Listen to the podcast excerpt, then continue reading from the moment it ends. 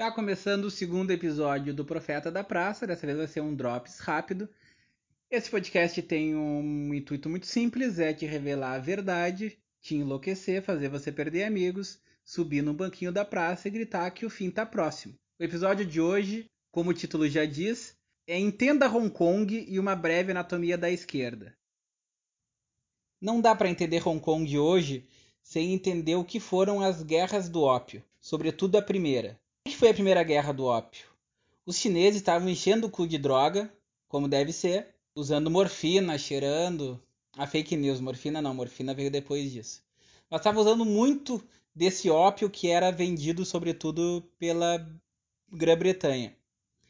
Então o governo chinês ali colocou várias sanções no consumo do ópio, censurou na verdade o consumo do ópio, investigava os navios que estavam costeando ali, sobretudo Hong Kong, né, que é uma cidade costeira, e viu que não ia ganhar essa, essa batalha. Então a China parou de fazer comércio com a Inglaterra. A Inglaterra falou: não, peraí, a gente precisa desse comércio, né? A Inglaterra é uma potência marítima, sempre foi, a senhora dos mares, tanto comercial quanto armamentista. E a Grã-Bretanha declarou guerra à China juntamente com a França, foram lá invadiram, mataram geral, não durou meia hora e a China se rendeu.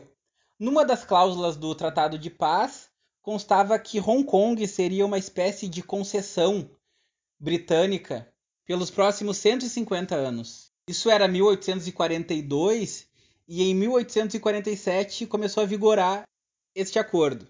Mas não é disso que trata o podcast de hoje. Em 1997, a Grã-Bretanha, já a Inglaterra, devolveu a concessão de Hong Kong para a China com uma condição. Por mais 50 anos, a China teria que cumprir uma série de exigências. Abre um parêntese aí que destas, 130 já foi comprovadamente descumpridas. Fecha parêntese. Agora, em 2019, a China queria que os cidadãos de Hong Kong, ou quem estava em, Hong Kong, respondesse à justiça chinesa e não à justiça hongkongiana. Hong Kong é, um, é esquisito lá. É meio. É China, mas tem um governo paralelo, digamos assim. Ou seja, eles têm a sua própria polícia, eles têm a sua própria jurisdição, certo? E, e até aí, tudo bem, é uma revolta legítima. Eu também não quero ser julgado pelo Xi Jinping lá, que é um Mao Tse Tungiano. Lá é trabalho forçado, é escravidão, é morte. Certo? Tudo muito orgânico. Essa galera se reuniu, protestou pra caramba e a China recuou nisso, já desistiu de fazer isso. E agora entra o assunto de hoje: a esquerda. O que, a esquerda fez lá, como fez aqui em 2013, como fez no Chile, como fez em maio de 68? Eles aproveitam essa manifestação orgânica. O que eu quero dizer com orgânica? Que afeta todo mundo, que tem uma pauta específica é direita, esquerda, é centro, é tua tia do zap que nem sabe o que está acontecendo. Mas eles vão lá, isso atinge o cidadão comum.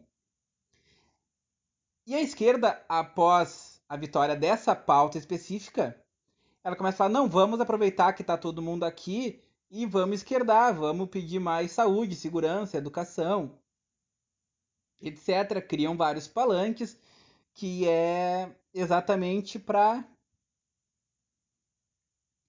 para ganhar poder político, ego, se candidatar na próxima eleição, etc.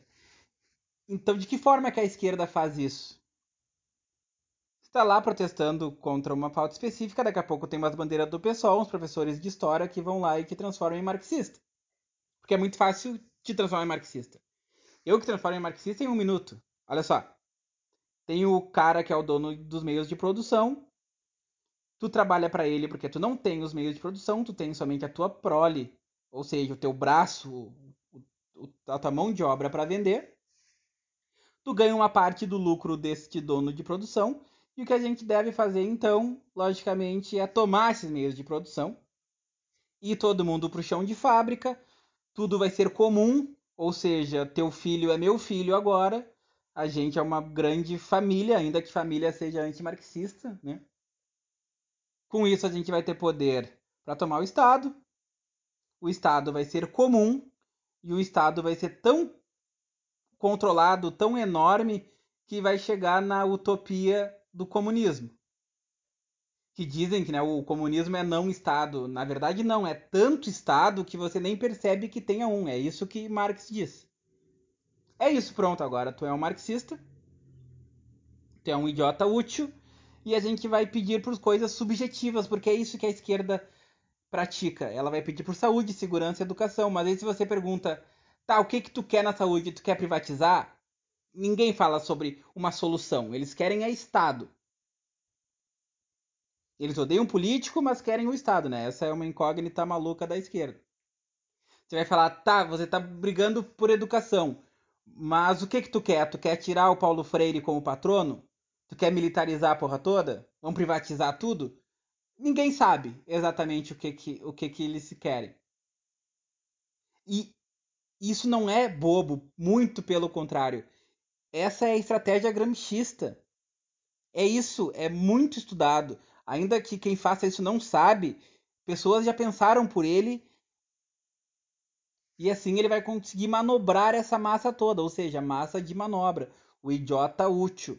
Vai ter palanque, vai ter pauta, etc e tal. Nota que tudo que a esquerda defende é subjetivo. É feminismo. O que é feminismo? Homofobia. Cara, homofobia no dicionário não tem nada a ver com o que eles falam hoje, né? É essa coisa de significado que o Flávio Morgenstern fala muito, né? Eles pegam uma palavra dão um significante para ela e não o significado dela, que as pessoas vão ou abraçar ou odiar. E isso é marxista total, isso é esquerda total. É gramscista total. Olha um exemplo.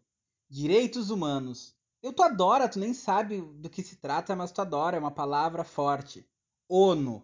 Meu Deus, ONU é verdade absoluta. Prêmio Nobel da Paz. Credibilidade total. Aí você vai ver quem ganhou. Ganhou o Al Gore porque falou que o mundo ia acabar, que me fez com 16 anos votar no Partido Verde, porque jovem não sabe o que está acontecendo. Mandela ganhou o Prêmio Nobel da Paz. O cara foi financiado com diamante, com tráfico de diamante. Não foi reeleito. O índice de morte lá subiu em 300%, sobretudo para o branco africano. O índice de morte lá subiu 300%, sobretudo para os brancos que estavam na África. E o cara ganhou o Prêmio Nobel da Paz. Juan dos Santos, aqui na Colômbia, queria anistiar toda a Farc e dar um salário pros caras ainda. E ele ganhou um prêmio Nobel da Paz por ressocializar o criminoso pra sociedade. Cara, é que nem tu ir lá no presídio, soltar todo mundo e dar dinheiro para eles e aí tu vai ganhar um prêmio Nobel da Paz por causa disso. Nota, ele nem conseguiu passar essa lei de merda e ainda assim ele ganhou o prêmio Nobel da Paz pela ideia. É isso, são esses carteiraços que a esquerda dá. Que o afegão médio acredita, abraça e tudo mais. Então, o que, que aconteceu lá, que aconteceu aqui em 2013? A galera pegou uma pauta específica, que era orgânica, que ia todo mundo. Lá era não queremos morrer. E aqui era os 20 centavos, que é legítimo, afeta o gay, o branco, o hétero, o preto, a travesti, etc e tal. Assim que eles resolveram esse problema, que o governo aqui recuou e lá também, eles começam a falar, não, mas não é só isso, não é só os 20 centavos. A polícia é fascista, a gente quer saúde, segurança e educação, blá, blá, blá, blá, tudo aquilo que eu já comentei aqui. Pegam essa galera, levam pro lado deles porque o jovem, o jovem é merda. O jovem deveria ser criminalizado. Essa é a grande verdade. É o que o Bolsonaro devia fazer hoje, criminalizar o jovem. Lugar de jovem é baforando lança-perfume em Santa Catarina. É vazando nudes, é tendo depressão, é isso que o jovem faz, é para isso que o jovem serve, e não para ser político, cara. Que nem Jesus só começou a se palestrar depois dos 30. E assim eles conseguem muito idiota útil, que é uma massa de manobra barata e eficiente. E é assim que funciona, sinto muito. Então, gente, não seja jovem. Quer dizer, seja jovem, mas seja o jovem raiz. Tenha depressão, fala mal do teu pai, pinta o cabelo de azul e enche o cu de droga. É isso que você tem que fazer. A missão do jovem é essa e somente essa, certo? Não se politizem. Não acredita no teu professor de história. Estuda. Não deixa o colégio atrapalhar os teus estudos. Vai buscar informação. Tem muita informação por aí. Fume charutos. Vá até a missa e até a próxima. The end is coming!